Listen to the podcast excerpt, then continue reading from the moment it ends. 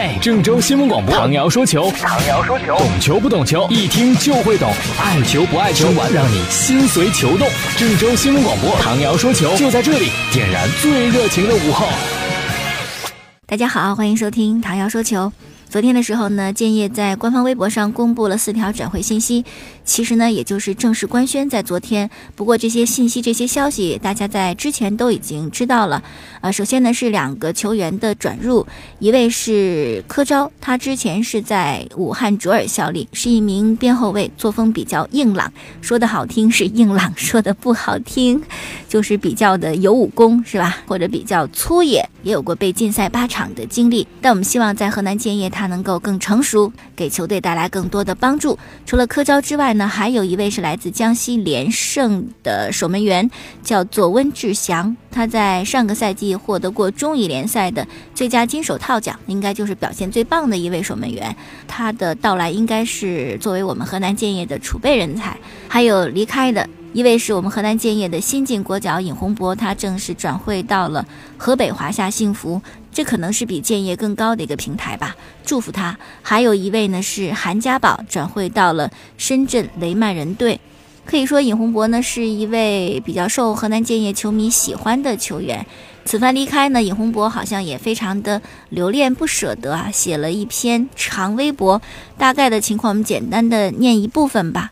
啊，说二零一三年，我从广州日之泉带着梦想加盟河南建业这座城市。当时给我的记忆还停留在我十岁那年郑州火车站留影的时刻。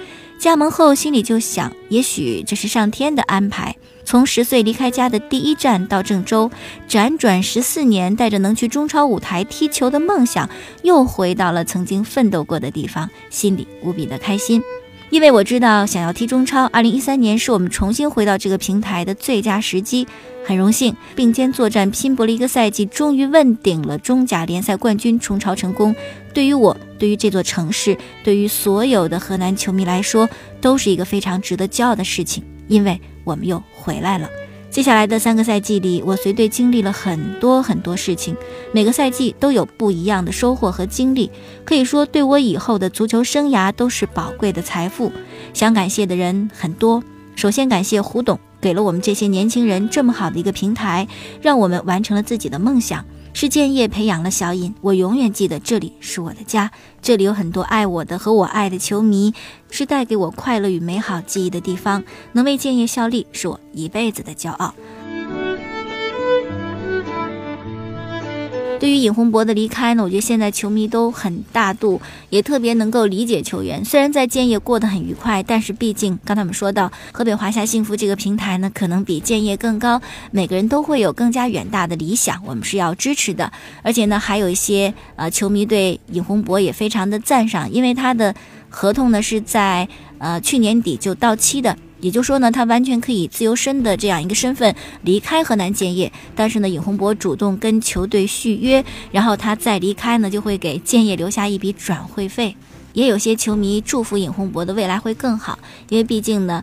从河南建业出去了很多的优秀球员，但是有的很不错。你像肖智或者曾诚，我觉得都还是打出了自己的价值。但是呢，毕金浩啊或者张璐啊就没有能够在新的球队有更好的发挥。所以我们也希望尹洪博，啊，运气更好一些吧。希望在新的球队也能够开创一片新的天地和一个美好的未来。继续再说一个事情，这是英国《镜报》的报道，说上海申花呢准备用一份。惊人的合同啊，来引诱曼联的队长鲁尼。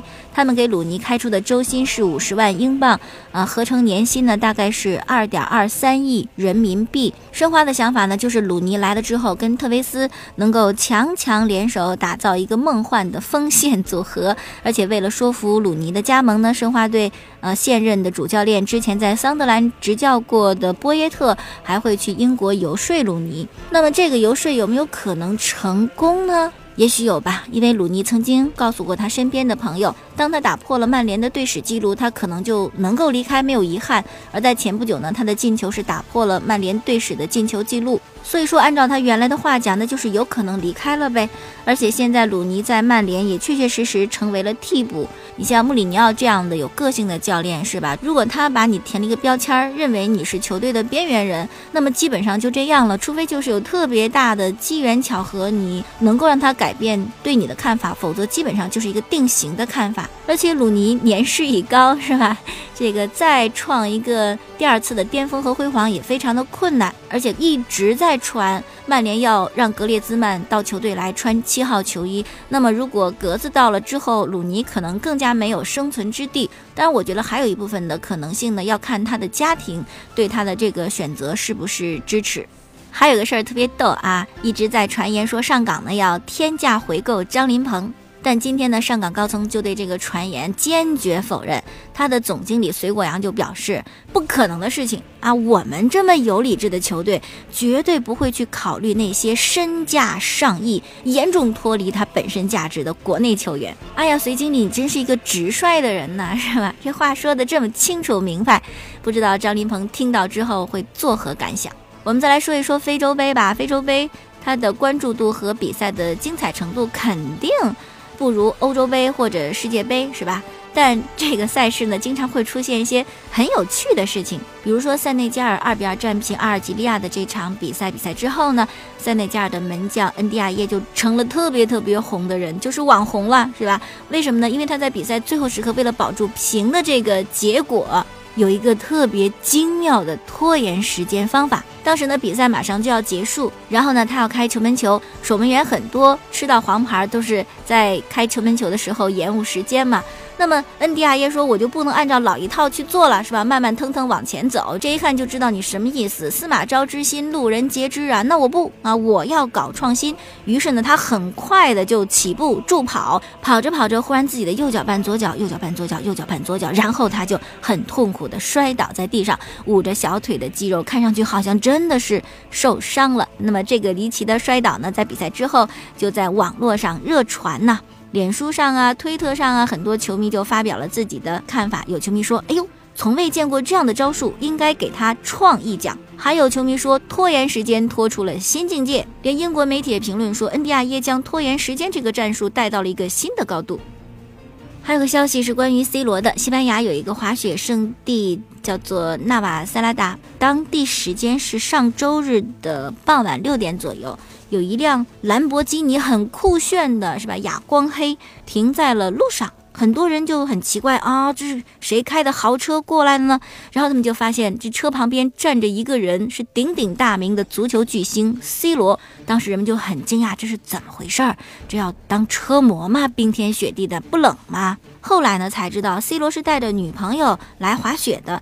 但是不知道为什么他的手腕突然很疼痛，疼到连车都开不走，于是没办法，只能把车停下来，然后打急救电话。大约等了四十五分钟，冰天雪地的啊，等四十五分钟来了一辆救护车，还有一辆拖车。C 罗跟女朋友呢是坐上救护车去医院，而他的豪车兰博基尼就被拖车拖走了。哎呀，原本是一个美妙的假期，没有想到呢以这样的方式收场。好，再来说一说篮球方面的消息。今天早晨，NBA 联盟公布了球队商品以及球衣销量的数据。尽管呢，勇士队不是去年的总冠军，但他的商品销量啊是排在 NBA 的第一位。库里的球衣销量也超过詹姆斯，排在第一。勇士和雷霆的那场。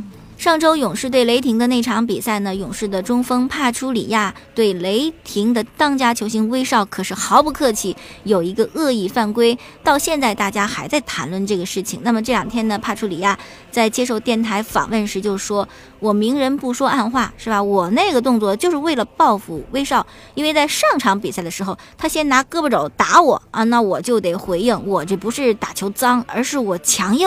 哎，勇士呢还真是有几个很强悍的。”队员帕楚里亚呀，包括格林呐，是吧？那怎么样让他们能够收敛呢？就是有一个比他们更加强悍的人，让他们吃个亏。那威少呢也非常倒霉，是吧？特别是这两天威少心情也不好，你干嘛还要欺负威少呢？那么到底威少为什么心情不好呢？还不就是全明星闹的，是吧？我数据这么棒，在一个看大数据的时代，为什么我不能够进全明星的首发？确实啊，要说数据，威少的数据不能够再漂亮了，场均三十点六分。高居全联盟的第一，此外呢，还有十点六个篮板，十点四次助攻，这都是上双的呀。但是数据再好，也要考虑现实。